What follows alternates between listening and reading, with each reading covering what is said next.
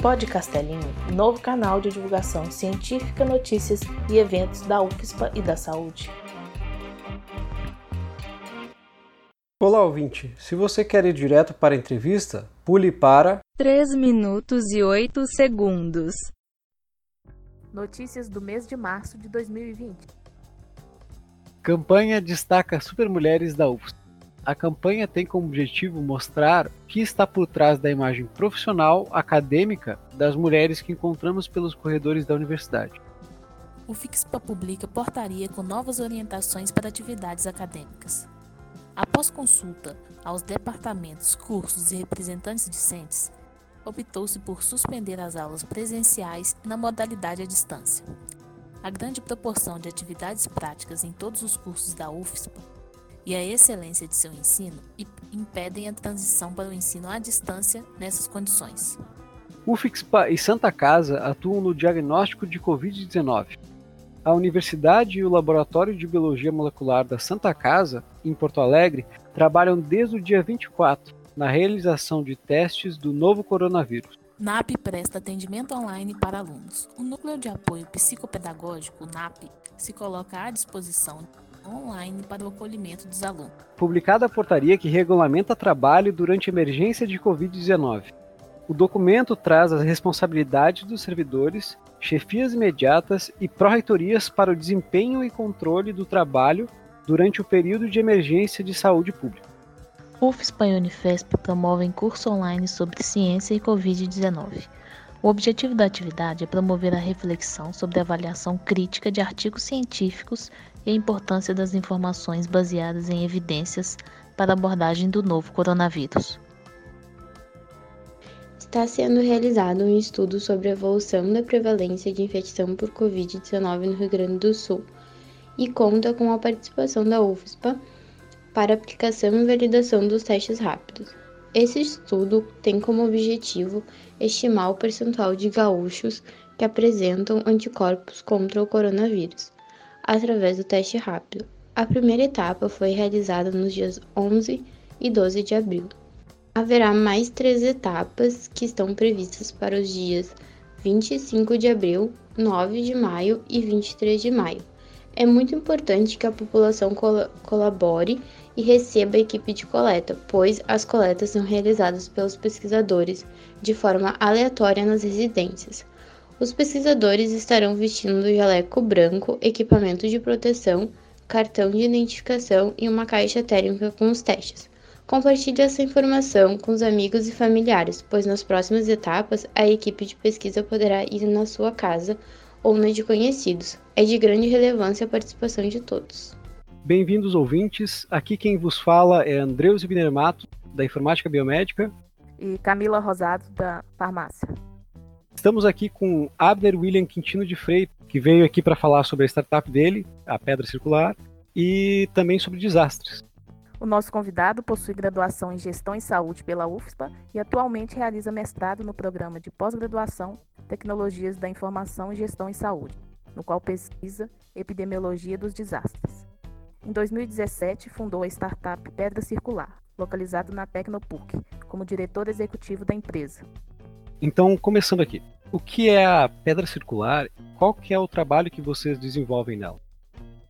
Primeiro eu queria agradecer ao Pod Castelinho pelo convite.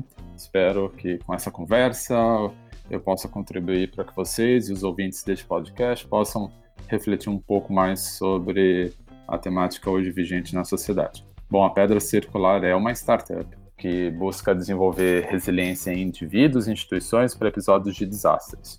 A gente trabalha no ciclo do desastre. O desastre ele tem três fases: antes, durante e depois.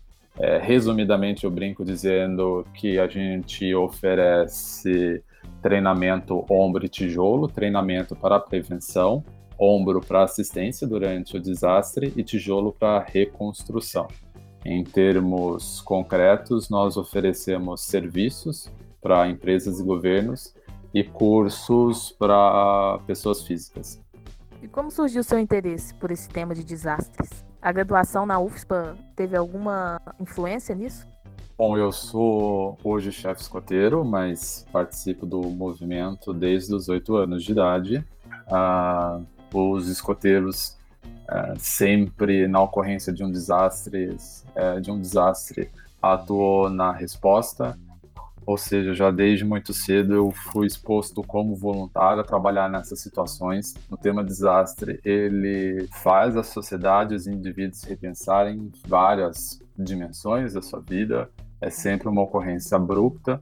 As pessoas normalmente elas não saem de um desastre tal como elas entraram. A minha formação em gestão em saúde, quando eu decidi por este curso, eu já tinha clareza que eu queria orientar a minha formação. Isso os meus colegas, os meus professores podem depor ao meu favor. Já desde o primeiro ano eu tinha interesse de orientar a minha formação para entender a gestão dos serviços de saúde nos episódios de desastres.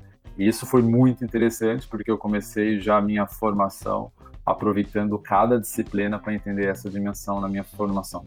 E daí isso se transpôs daí para a empresa e para o que tu está estudando agora também. É tanto que a pedra circular, isso eu gosto de reforçar, é, é, que muitas vezes a gente subestima o valor de uma atividade curricular ou a gente subestima o valor de uma disciplina. Mas a pedra circular ela surgiu nas cadeiras da UFSPA. Foi numa disciplina de empreendedorismo é, com a professora Cláudia Libânio, que na, na entrega da atividade avaliativa, atividade final da disciplina, nós precisaríamos entregar um plano de negócio. E ela, diversas vezes, me provocava a pensar com mais concretude, com mais. É, enfim, com maior interesse sobre um plano de negócio. E na disciplina do, de projeto de intervenção com o professor Silvio Casella, eu desenvolvi um, uma ferramenta que faria a gestão de voluntários nos episódios de desastres. Então, a partir da, do plano de negócio com a professora Cláudia Libânio e com o desenvolvimento de um protótipo de, de um software de gestão de voluntários nos desastres com o professor Silvio Casella, eu fui convidado a participar de um editorial, no, num editorial não, perdão, um edital no Tecnopuc, da qual eu fui aprovado e estou lá desde 2017. Isso é, para mim é fundamental, porque muitas vezes a gente está em sala de aula e acaba relativizando, acaba minimizando o valor de alguma atividade e foi a partir dessa desse interesse, dessa provocação, foi dentro da sala de aula que nasceu a pedra circular. Isso para mim é, é, importante reforçar isso. É legal para né, as pessoas, principalmente os alunos que nos escutam, né, verem como nascem nessas esses projetos, como se iniciam nas nossas vidas, né? E incentivar o pessoal também a, a seguir esse mesmo caminho. Isso, isso para mim eu acho que é fundamental, porque a gente acha que uma startup, que um negócio, que algo nasce assim com muita pompa, muito glitter, muita estrela, e não é. É, é vontade, é interesse, é sala de aula. Eu acho que a gente não. A gente tem uma riqueza dentro do, da universidade que muitas vezes é subestimada, é negligenciada. Uh, qual foi ou foram os maiores desafios que você enfrentou a criar essa startup? Ah, eu considero que o um, um, maior desafio na criação e hoje ainda na manutenção da pedra circular é o desafio financeiro. Porque para a maioria das startups, o investimento inicial é pessoal e dos familiares, então... É um risco, né? É, eu acho que pior do que um risco é o seguinte, como eu relatei para vocês, a minha ideia surgiu na sala de aula. Ninguém imagina estar tá com um, um, um, caixa ou uma reserva financeira para fazer um investimento, principalmente no meu caso, que é uma startup de impacto social, que muitas pessoas consideram ou se equivocam pensar que a Pedra Circular é uma ONG, porque dificilmente a gente vai achar uma empresa que trabalhe com episódios de desastres. É, a maioria das informações que a gente tem, das instituições que a gente tem, são instituições filantrópicas. Médicos Sem Fronteiras, Cruz Vermelha, empresa, empresa, empresa, empresa. Tu não conhece, então esse foi um dos grandes desafios. E como é um negócio que busca melhorar a vida das pessoas, é, e muitas vezes ela não reconhece a importância daquilo na prevenção, é difícil monetizar esse, é, esse modelo de negócio. Enfim, hoje, inicialmente, na criação e ainda hoje, um dos grandes desafios é o financiamento. Isso porque no Brasil tu não encontra investimento de risco em startups de impacto social, investimento de risco, quando eu estou falando, é aquela, aquele dinheiro a fundo perdido. Diferente dos outros investimentos que em dois anos ou três anos tu busca é, recuperar os ganhos, é, investimento de risco a fundo perdido é dinheiro que tu vai pôr e não espera que ele volte, entendeu? E é só um investimento desse que consegue dar atração para startups como a Pedra Circular. Só que aqui no Brasil não, não encontra isso tão fácil. É diferente de em outros lugares que tem incentivos maiores para isso, né? É, não dá para esperar que uma startup é, de impacto social vá dar lucro no primeiro ano, lucro no segundo ano. A Pedra Circular ela tem pelo menos três softwares na gaveta prototipado que falta investimento para desenvolvimento. A gente tem ferramenta é, de software de SaaS é, é, pronto para ser codificado, guardado na gaveta e poderia estar ajudando na pandemia agora. Não está à disposição por quê? Porque não tem investimento, não, não, não teve investimento durante a, é, outros momentos ou outra ocasião. Aí o que, que acontece? Ocorre o desastre e o dinheiro começa a surgir, só que na ocorrência tu precisa ter a ferramenta à disposição dela, enfim. E gasta muito mais, né, para consertar o desastre do que para prevenir, se tivesse investido. Eu vou, te, eu vou, te, dar um dado do Banco Mundial. O Banco Mundial publicou um relatório de que, olha, olha tudo, a cada um dólar, um dólar gasto em prevenção, tu tem uma economia na reconstrução e pagamento de indenização de 100 dólares. 100 dólares. Imagina, qualquer, qualquer planejador, qualquer gestor coloca na ponta do lápis, olha, eu vou gastar 100 mil dólares com prevenção para evitar gastar com reconstrução, mas assim, a gente tem o hábito de que não vai ocorrer. Eu não sei se é nesse momento, mas é que a pedra circular, para vocês terem uma ideia, nós realizamos em novembro, aí na UFSPA, um evento chamado Gestão dos Serviços de Saúde nos Desastres. Gente, olha o tema. A gente não conseguiu patrocínio, a gente teve meio gato pingado no evento. Qual que é o tema hoje do mundo? É o colapso de serviços de saúde na pandemia. Gente, foi em novembro que a Pedra Circular fez esse evento. Novembro. Não foi assim há dois anos atrás, há cinco anos atrás, foi em novembro. E não teve, não teve dinheiro do coffee break do evento. É, é isso que eu tô querendo chamar a atenção. Eu acho que é porque no Brasil também não acontece tantos desastres. Isso aí que tá.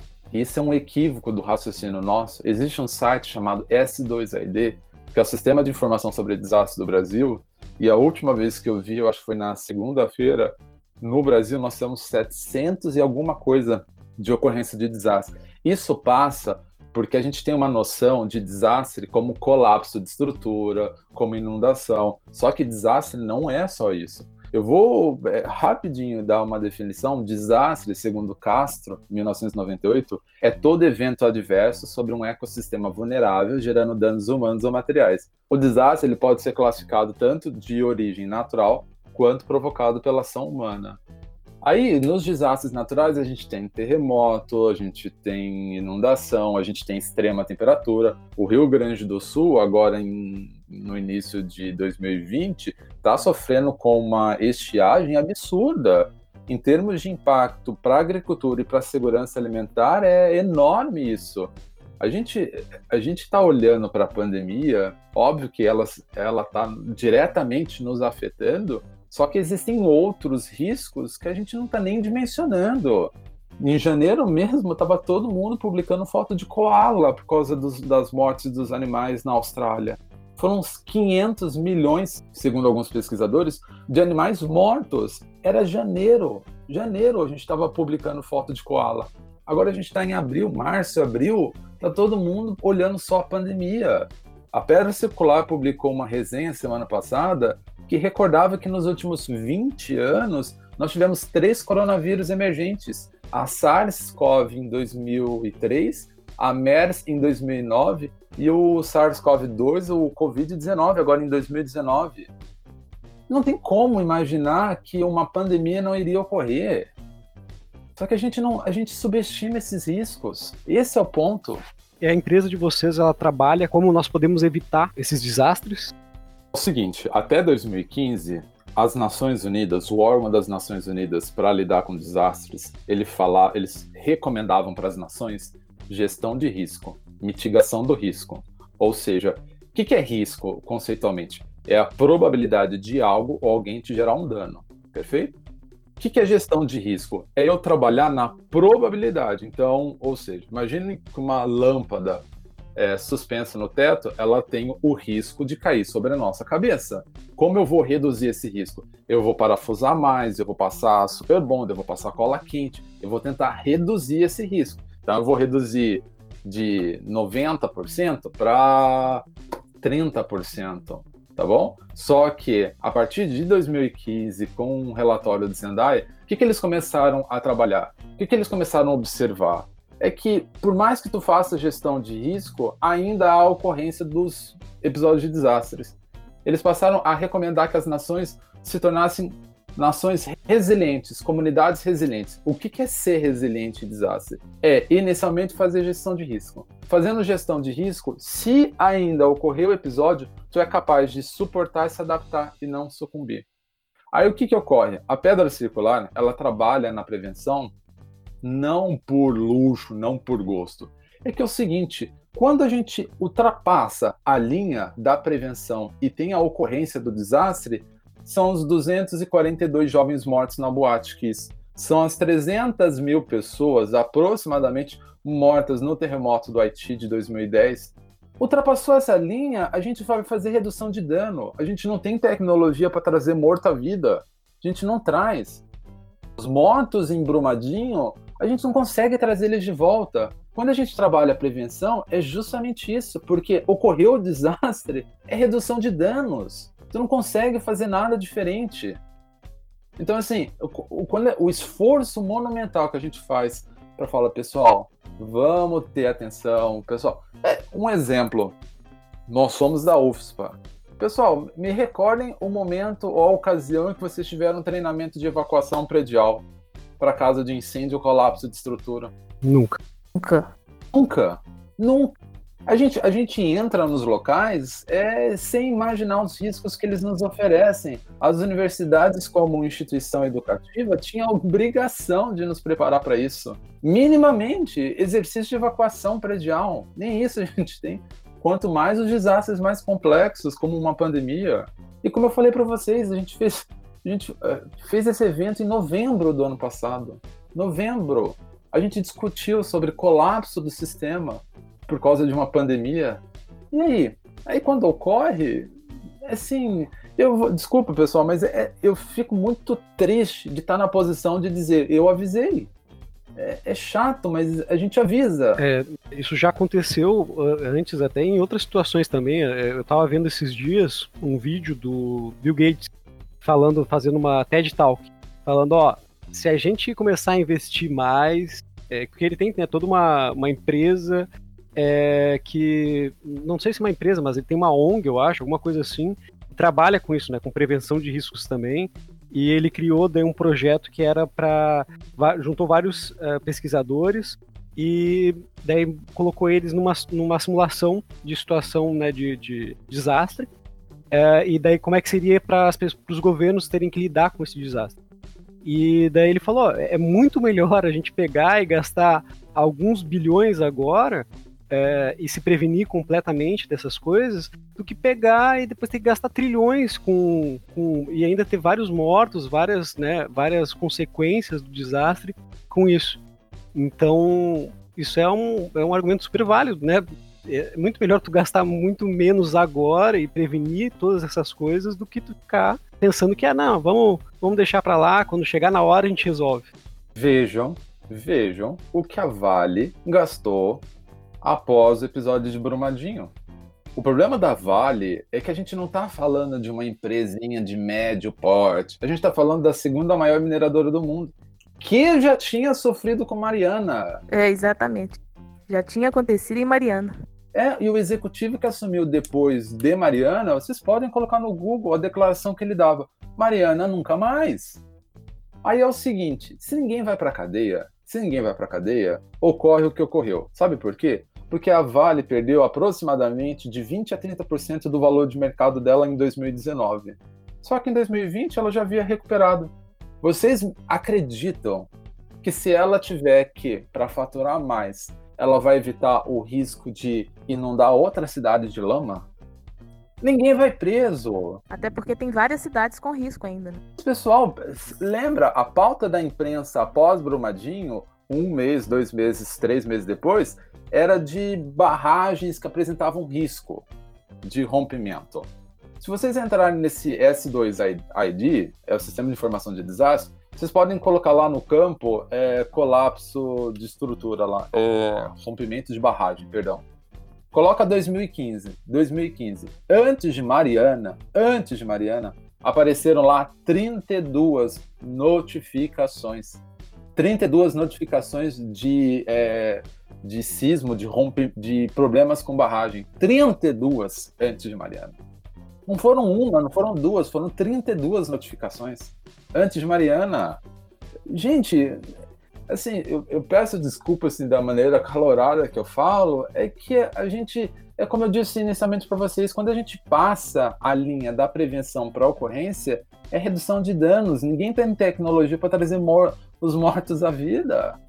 Então, Abi, é, pelo que você estava falando de resiliência, né? A gente vai fazer um gancho a missão da Pedra Circular é desenvolver indivíduos e instituições resilientes nos desastres, como você já tinha falado. De que maneira esse objetivo é alcançado? E quais processos são aplicados para chegar a este objetivo? Uh, no nível institucional, a gente alcança esse objetivo oferecendo um conjunto de serviços uh, que envolve o treinamento, a realização de treinamento, de oficinas, de exercícios de simulado, consultoria e no nível individual com cursos online. Isso para a gente poder escalar esse tipo de conhecimento de prevenção, mas igualmente os indivíduos dentro dessas instituições ou empresa ou escola possam participar desses é, treinamentos. Por exemplo, imagine que a UFSPA decida criar uma cultura de gestão de risco na universidade, contrate a pedra circular para trabalhar junto aos discentes e docentes é, evacuação predial. Então há uma etapa de é, análise de riscos, é, posteriormente de treinamento e de simulação. A simulação tem o propósito de avaliar se o protocolo estabelecido vai de verdade funcionar e se ele funciona sobre um ambiente de pressão, ineditismo, é dessa forma que a gente busca desenvolver. A gente não evita a ocorrência do desastre, mas a gente prepara o indivíduo e as instituições para que, quando expostos a um processo, a um evento adverso, eles consigam responder adequadamente no exemplo que eu dei da universidade, hoje, se ela começar a pegar fogo, dificilmente dificilmente não, se ela se após o treinamento da pedra circular, se ocorrer um incêndio na universidade, os alunos saberão como proceder na evacuação. Hoje, por exemplo, sem esse treinamento, o risco de nós termos é, um número de pessoas que não consigam evacuar ou que acabem sendo é, feridas ou até indo a óbito é um número muito maior. Então a gente simplesmente entrega essa resiliência na fase da prevenção com o treinamento. Na ocorrência, durante, a gente faz gestão de pessoas, faz gestão dos voluntários.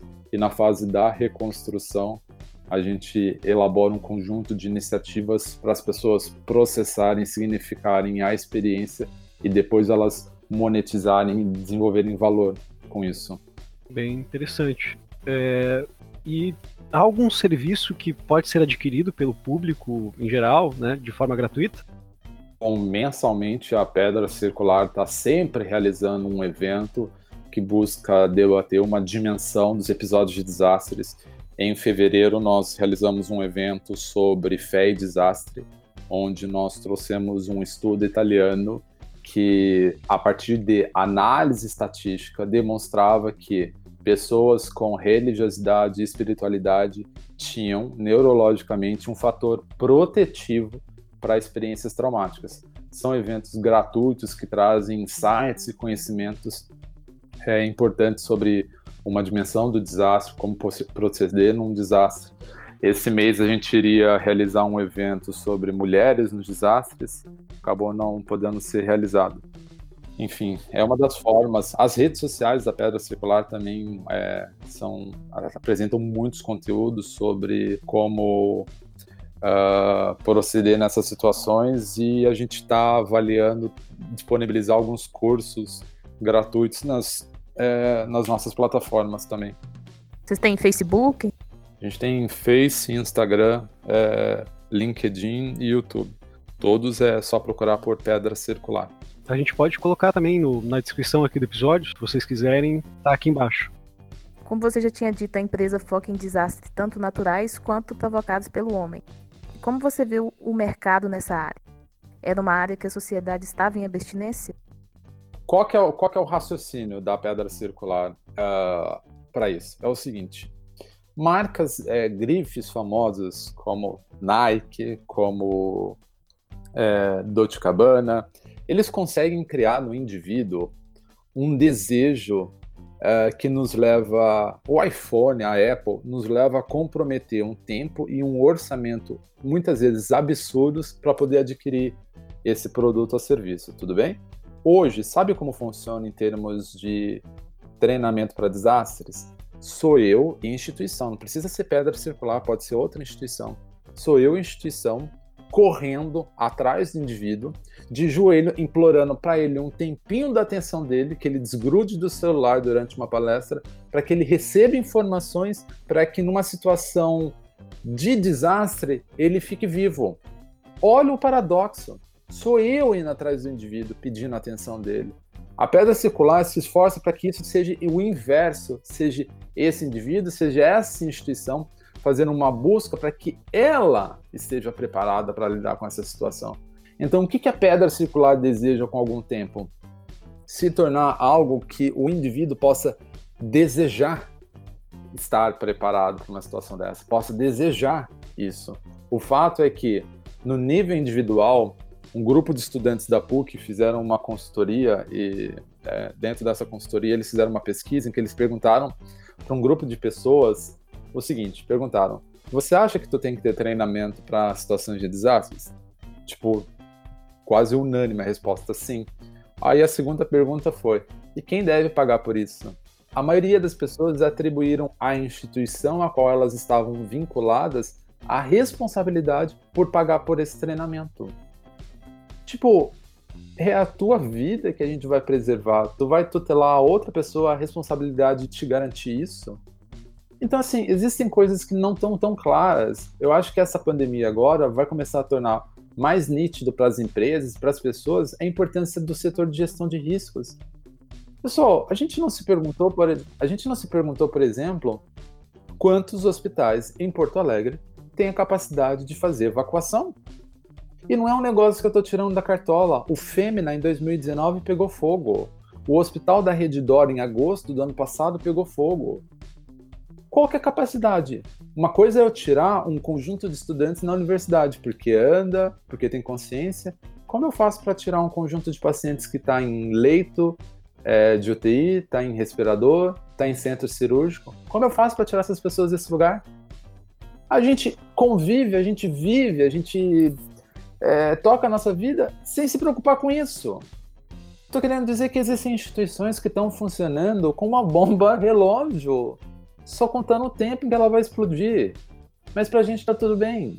Eu acho que a pandemia agora vai dar mais tangibilidade para as perdas econômicas de não fazer gestão de risco. E às vezes é só assim que as pessoas conseguem ver, né? É, e assim, ó, por que a Pedra Circular não é uma ONG que abre um enorme botão no site pedindo doação? Porque eu acho que no momento em que tu entrega muitas vezes com gratuidade, o retorno, a responsabilidade é muito baixa. Quando a gente entende que a pessoa precisa pagar por aquilo, a gente entende que ela está depositando um esforço, um compromisso para ela melhorar como pessoa, como instituição. Então, sim, a gente acha totalmente relevante que tem que oferecer bons serviços e serviços que sejam pagos. As pessoas precisam se comprometer com isso. Óbvio que, óbvio que as ações para quem não tem condições vai ser proporcional a isso. Mas quem tem tem que se comprometer. Até dar mais valor, né? Sim, a pedra circular se compromete durante a ocorrência do episódio de desastre, oferecer às instituições competentes todos os seus serviços de maneira gratuita. Gratuita. A gente entende a importância de todo o processo do desastre. Assim, é, as pessoas têm que ter compromisso e por isso a gente entende a importância. E eu espero que com essa situação que a gente esteja vivendo com a pandemia do Covid-19, as instituições entendam e incorporem gestão de risco nas suas práticas. Todas as instituições, todas as instituições. Como mesmo eu mencionei anteriormente para vocês, a questão da universidade em realizar exercício de evacuação. Eu acho uma falta de responsabilidade eles não, não incluírem isso na prática pedagógica.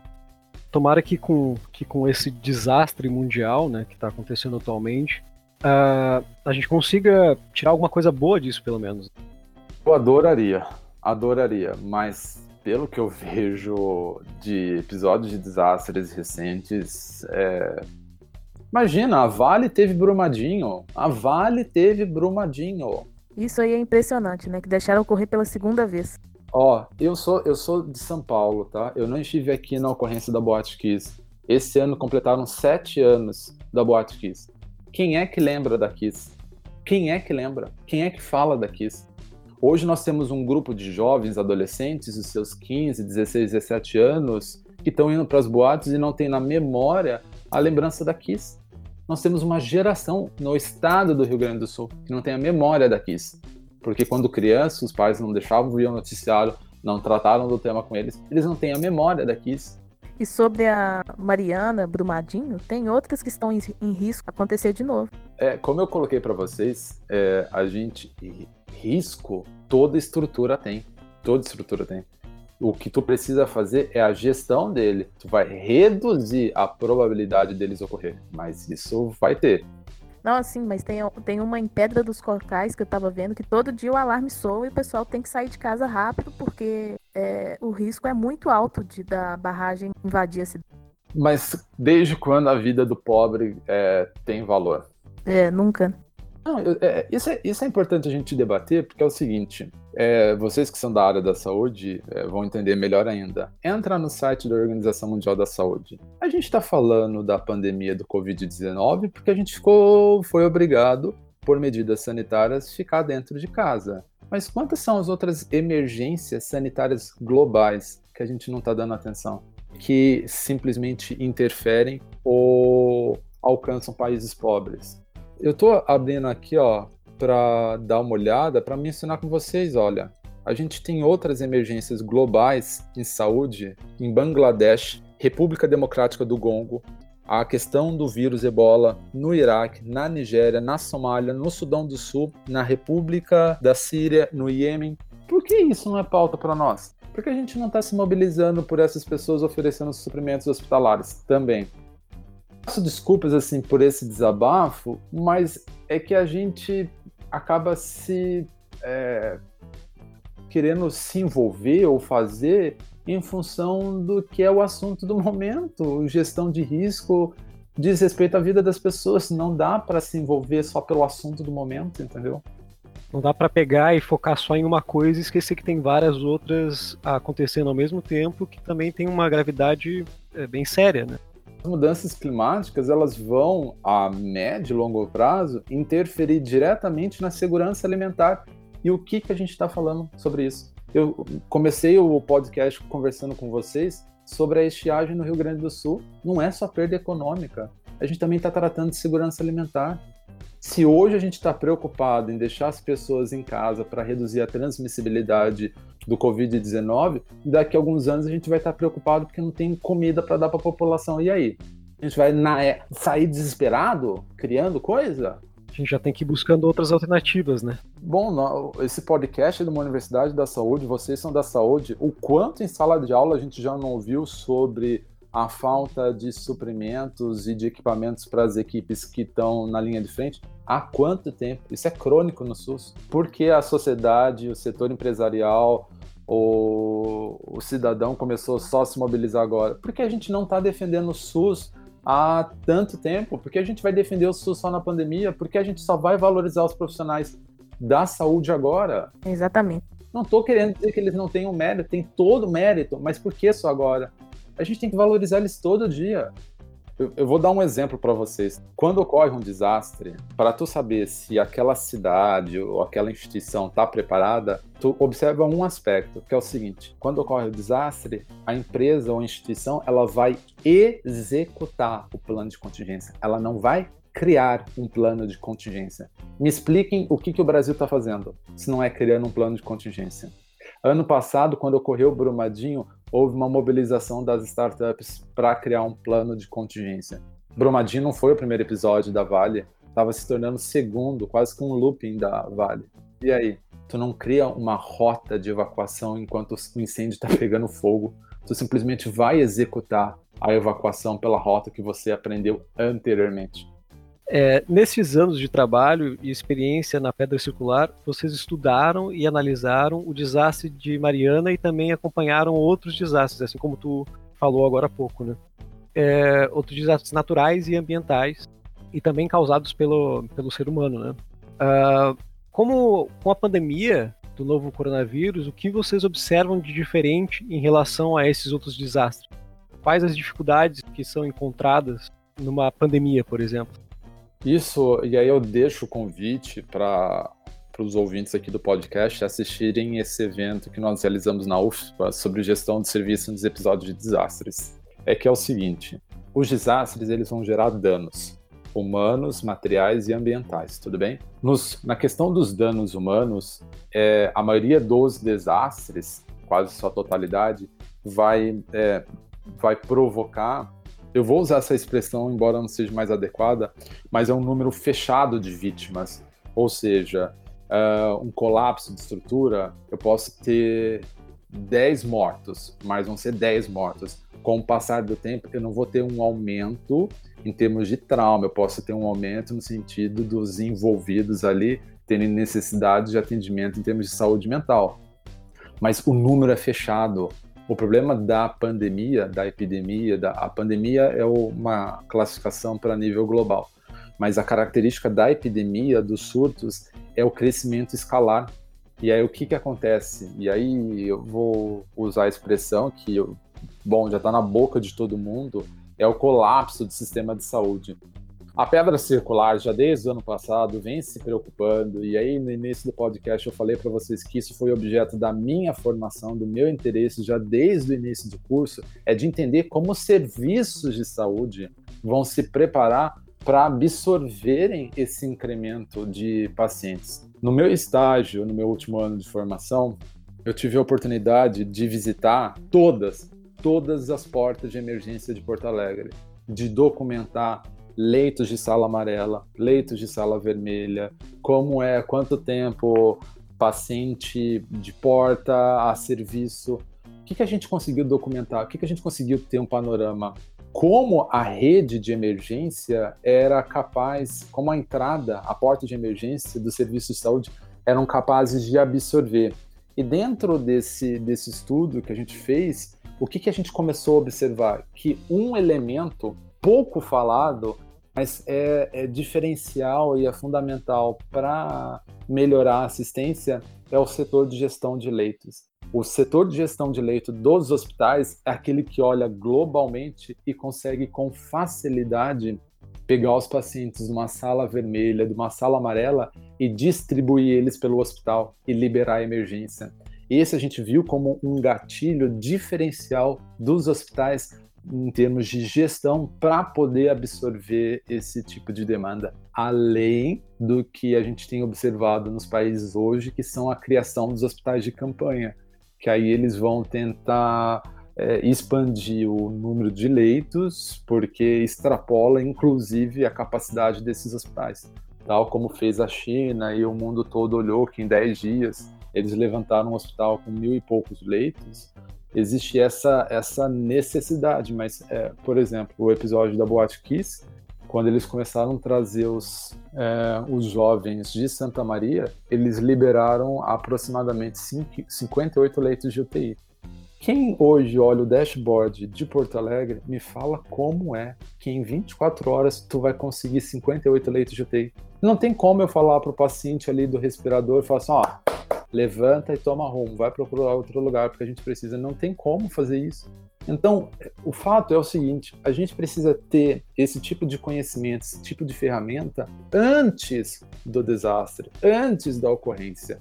A gente tem que acionar os gatilhos, não querer criá-los durante a ocorrência. Como eu mencionei anteriormente para vocês, a partir de um, de um estudo que a gente publicou no nosso site, em duas décadas, a gente teve três coronavírus emergentes. Três. Não tem como tu, alguém me dizer de que não é algo é, visível no horizonte para a gente parar hoje e pensar um planejamento. Não é algo distante, não é algo assim, ah, ocorreu só uma vez na humanidade.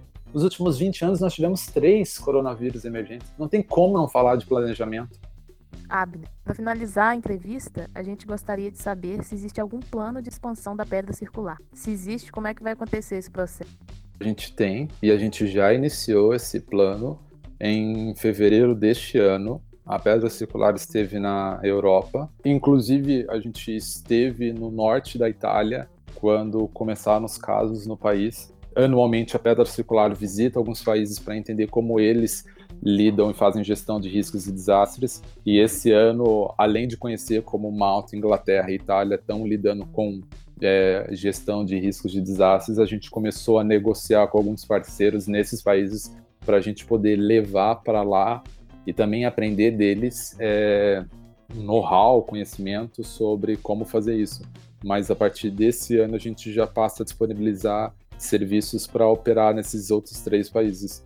Então, a gente gostaria muito de agradecer sua presença aqui, Abner. Foi muito legal a conversa. Vários pontos interessantes e várias perspectivas novas, né?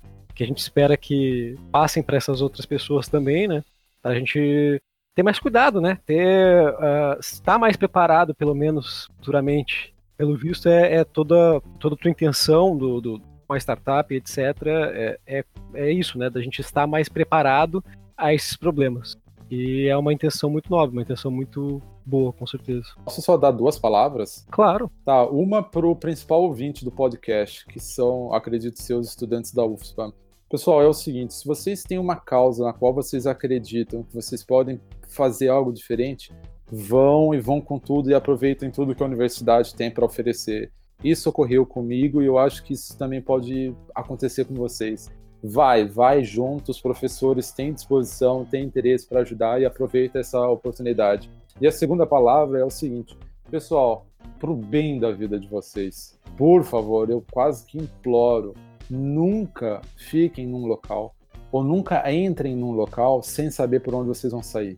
Parece bobeira, parece loucura, parece é coisa rápida entrou num local só garante em termos de memória aonde vocês vão sair se vocês precisarem, tá bom? Então essas duas palavras que eu deixo e o convite para acessar o nosso blog lá que tem bastante conteúdo sobre o que a gente debate sobre o tema.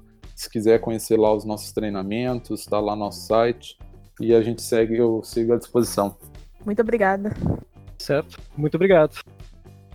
Além de agradecer o nosso convidado, nós queremos agradecer também a nossa equipe, que está sempre presente, apesar de não estar tão aparente, né? Mas eles estão aqui. Então são eles. Na pesquisa, Laura Mouras e Ravena Maia. No roteiro, Michael Triaca Cunha e Carlos Daniel Vieira. A edição, Marcelo Entre, Endres e Vinícius Vicente Soares. E a revisão com Felipe de Assis Ribeiro. Então, muito obrigado a todos e até a próxima.